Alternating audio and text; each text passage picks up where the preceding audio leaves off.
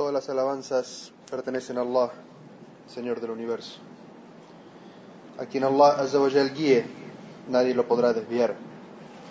Y para quien Allah Azzawajal haya decretado el desvío, no encontrará fuera de Allah quien le pueda guiar. Atestigo que nada ni nadie merece ser adorado sino Allah, uno y único. Y atestigo que Muhammad sallallahu alayhi wa sallam es su siervo y mensajero. Alabado sea Allah Azza quien nos ha creado, nos ha sustentado y sobre todo nos ha guiado al Islam. Porque hermanos y hermanas, no hay bendición más grande que Allah Azza nos haya dado que la guía. Le pedimos a Allah Azza que proteja nuestros corazones y así como los ha guiado por el Islam, los mantenga en él hasta que nos encontremos con él el día del juicio. Amén. Hermanos y hermanas, vamos a hablar hoy sobre una herencia, una herencia millonaria. Todos sueñan o todos piensan sobre que en algún momento les llegue una carta informándoles que un familiar ha fallecido y les ha dejado una millonaria herencia. Los que son del Líbano esperan que esa carta les llegue del Líbano. Familiar les ha dejado una enorme herencia. Los que son de aquí esperan que algún familiar en Europa o alguno que estaba escondido en algún lugar les deje una caleta llena de dinero. Una vez uno de los compañeros del profeta sallallahu alaihi wasallam iba caminando por la calle del mercado, por el centro, donde están todos los comerciantes, buscando día tras día, trabajando y dando su mejor esfuerzo por alcanzar lo mejor de este mundo. Por ahí iba caminando un sahaba, y ve a todas las personas preocupadas con obtener el sustento. Entonces les dice, ¿qué hacen aquí? ¿Qué hacen aquí buscando el dinero, siendo que la herencia del mensajero de Allah sallallahu alaihi wasallam y su legado se está repartiendo en la mezquita? ¿Qué fue lo que pensaron los comerciantes? ¿Qué era lo que se estaba repartiendo en la mezquita? La herencia del dinero del mensajero sallallahu alaihi wasallam. ¿Qué hicieron? Salieron corriendo para la mezquita. La herencia se reparte en la mezquita, allí vamos corriendo. El Sahaba se quedó sentado allí en la calle del centro, en el mercado, esperando que estas personas volvieran. Al poco tiempo vuelven esos mercaderes desilusionados. Y el Sahaba les dice, ¿qué pasó? Se fuimos a la mezquita y no vimos a nadie repartiendo herencia. Y el sahaba les pregunta, ¿qué vieron? ¿Qué había en la mezquita? Y estos mercaderes le dicen, había gente orando, realizando el salah, otros recitando el libro de Allah y otros aprendiendo sobre el halal y el haram, sobre lo que es lícito e ilícito. Y el sahabi les dice por Allah que esa es la herencia del mensajero de Allah, el conocimiento. Quien tome el conocimiento estará obteniendo la herencia, el legado del mensajero de Allah. Abu Darda, otro compañero del profeta sallallahu alaihi wasallam, nos narra un hadiz. Dice que Abu Darda estaba sentado en la mezquita y llega una persona y le dice, vengo desde Medina porque he escuchado que tú conoces algunos hadices dichos del mensajero de Allah. Abu Darda estaba en Damasco, Dimashq, en Siria. Y Abu Darda le pregunta, ¿has venido desde Medina por algún comercio? Esta persona le dice, no. ¿Has venido con algún otro objetivo material? Y esta persona le dice, no, lo que me trajo aquí es escuchar de ti las palabras del mensajero de Allah sallallahu. Entonces Abu Darda le dice, por cierto que escuché al mensajero de Allah sallallahu alaihi wasallam decir, quien emprende un camino en búsqueda del conocimiento, Allah le facilita el camino hacia el paraíso. Y por cierto que los ángeles bajan sus alas ante esa persona porque se complacen de su búsqueda del conocimiento. Todos los habitantes del cielo y de la tierra piden perdón por quien busca el conocimiento, incluso los peces en el mar. La preferencia de un sabio en comparación con un devoto es como la diferencia que existe entre la luminosidad de la luna y el resto de los planetas para vosotros. Los sabios son los herederos de los profetas, y los profetas no dejaron monedas ni de oro ni de plata como herencia, sino que legaron el conocimiento. Quien lo obtenga habrá alcanzado un bien de incalculable valor.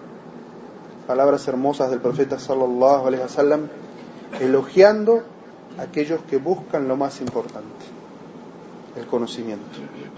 El profeta sallallahu alaihi wasallam comienza diciendo quien emprende un camino en búsqueda del conocimiento y ni siquiera dice quien llegue a alcanzar el conocimiento, sino quien dice quien tiene la intención e inicia el camino para buscar el conocimiento, Allah Azza le da el tawfiq, le da la aceptación y le facilita el camino al paraíso. Porque el camino al paraíso es un camino arduo y difícil. Si conseguir un lugar en este mundo es difícil y necesita del trabajo, y la gente se levanta antes de que salga el sol para ir a trabajar y conseguir dinero para comprar una pequeña parcela o una pequeña casa en este mundo, ¿qué te hace pensar, oh hermano, hermana inteligente, que conseguir un lugar en un lugar tan exclusivo como el paraíso va a ser más fácil? Conseguir el paraíso es difícil.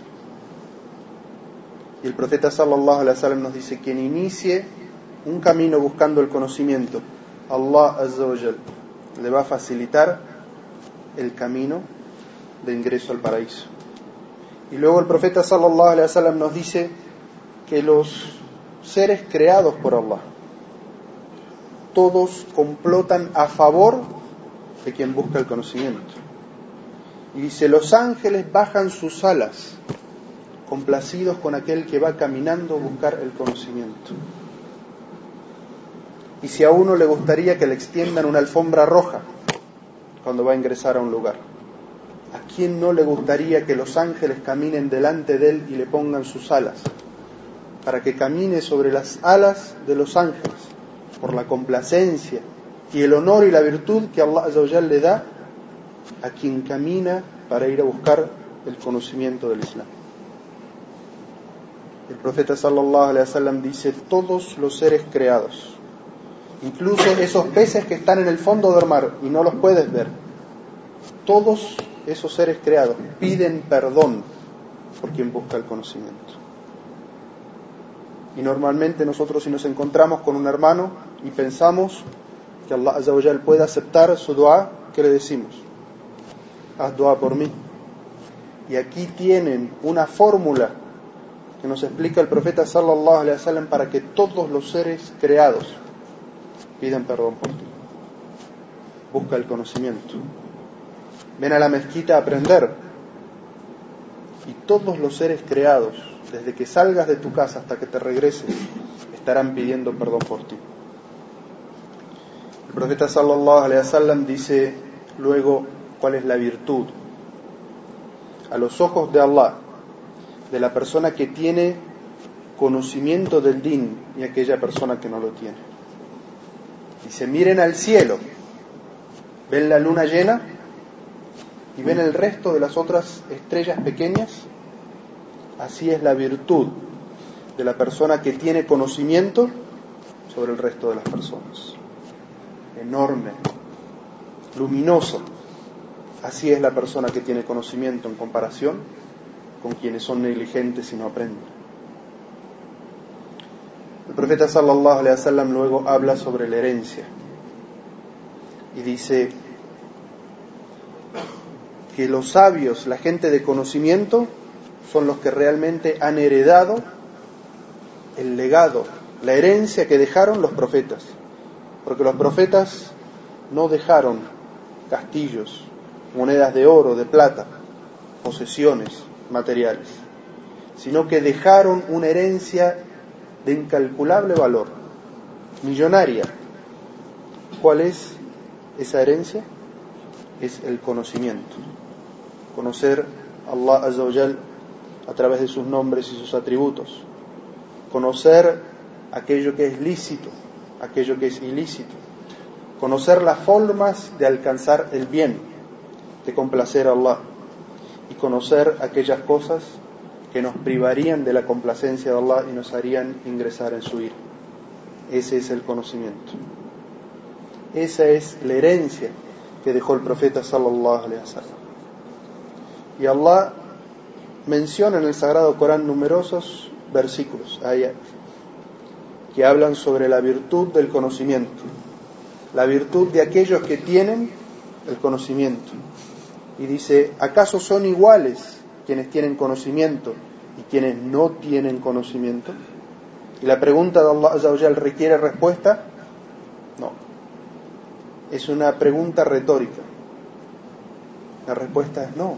No son iguales quien tiene conocimiento y quien no tiene conocimiento. Y Allah lo afirma diciendo, por cierto que solamente reflexionan los dotados de entendimiento es a través del conocimiento que Allah menciona en este versículo que el creyente puede alcanzar lo más sublime de su religión. No se puede alcanzar la sabiduría, la fe, el imán, el yaqín, el ihsan, si no es a través del conocimiento. Busca el conocimiento, trata de aplicarlo en tu vida y así podrás alcanzar esos estados sublimes de fe. Quien crea que pueda alcanzar el imán, el ihsan, el yaqín, la certeza, lo más sublime de la fe, sin pasar por el conocimiento primero, se está equivocando. Si no sabe cómo puede adorar a Allah, si no sabe qué es lo que complace a Allah y qué es lo que enoja a Allah, ¿cómo puede alcanzar lo más alto de la fe? Y miremos a los ojos de la gente. ¿Quién era Abu Huraira? Abu Huraira era una persona del desierto, de un pueblo perdido en la mitad del desierto. ¿Qué fue la vida de Abu Huraira? Abu Huraira no tenía posesiones materiales, no era un rey, no era un comerciante rico. Abu Huraira pasaba tanta hambre que se desmayaba de los dolores que sentía en su estómago. Salía a caminar por la Medina la ciudad del profeta sallallahu alaihi wasallam esperando que alguien le dé un poco de leche, algo con lo que saciar su hambre. ¿Quién es Abu Huraira hoy para nosotros? Todos los musulmanes mencionan su nombre y dicen Radi Allahu anhu, que Allah se complazca de él. ¿Por qué? Porque fue compañero del profeta sallallahu alaihi wasallam y dedicó su vida a escuchar las palabras del profeta sallallahu alaihi wasallam y transmitirlas a la próxima generación. Desde que se hizo musulmán hasta que murió el profeta sallallahu alaihi wasallam, se dedicó a servir y acompañar al profeta sallallahu alaihi wasallam. No hay un libro de hadith, un libro de aqida, un libro de fiqh en el que no esté mencionado Abu Huraira radhiallahu anhu cientos de veces y que los musulmanes cada vez que dicen su nombre imploran a Allah Azzawajal la complacencia de él. ¿Y dónde están los ricos de su época? ¿Quién recuerda sus nombres? ¿Quién le pide a Allah Azzawajal la complacencia de Allah sobre ellos? Así es como Allah Azzawajal eleva a aquellos que tienen conocimiento sobre quienes no lo tienen. Allah Azzawajal menciona en otro versículo del Sagrado Corán, la virtud de la gente de conocimiento. Y dice, Allah atestigua. Y también los ángeles. Y los dotados de conocimiento, que no hay otra divinidad excepto Él. Y que Él es el justo. No hay otra divinidad salvo Él, el poderoso, el sabio. Y Allah menciona a Él mismo menciona a los ángeles y luego menciona de entre los seres creados a la gente que alcanza el conocimiento. Allahu Akbar. Dice, Allah atestigua y sus ángeles. Y de entre el resto de la creación, quienes alcanzan ese razonamiento, ese pensamiento sublime, esa conclusión, los dotados de conocimiento. No dijo los nobles, ni los políticos, ni los ricos, ni los blancos, ni los negros, ni los árabes, ni los no árabes. Allah Azza dijo los dotados de conocimiento. ¿Por qué? Porque todo lo otro carece de valor ante Allah Azza Si alguien piensa que es superior porque tiene más dinero o porque tiene algún origen étnico, se está equivocando. No entiende la escala de valor ante Allah Azza El profeta Muhammad sallallahu alaihi wasallam dijo en un hadith, compréndanlo bien, si ante Allah el dunya, lo material, tuviera el valor del ala de un mosquito, no daría de beber al incrédulo. ¿Qué significa estas palabras del profeta sallallahu alaihi wasallam? En la escala de valores de Allah azza tener o no tener dinero no significa que una persona sea más amada o más detestada por Allah. ¿Qué es lo que nos muestra que Allah azza ama a una persona? El profeta sallallahu alaihi wasallam nos responde y dice, cuando Allah ama a una persona, le hace comprender su religión. Si ves a una persona que entiende el Islam, si ves a una persona que, basado en su entendimiento del Islam, lo practica, entonces sabe que Allah ama a esa persona. Y por eso el profeta sallallahu alaihi wasallam, cuando nos hablaba de una enfermedad del corazón que es la envidia, dijo, no hay nada digno de ser envidiado en una persona, excepto aquella persona que Allah le ha dado riqueza y se pasa el día y la noche invirtiéndola, gastándola en aquellas cosas que Allah ama. Y aquella persona a la que Allah le ha dado el conocimiento y lo difunde entre la gente. Es decir, todo lo que necesita a el conocimiento, certeza, fe. Eso es digno de envidia. Todo lo otro, lo material, no debería ni siquiera molestarnos el corazón. Quiero Allah hacernos comprender la importancia del conocimiento para la comprensión y la aplicación correcta de nuestra religión.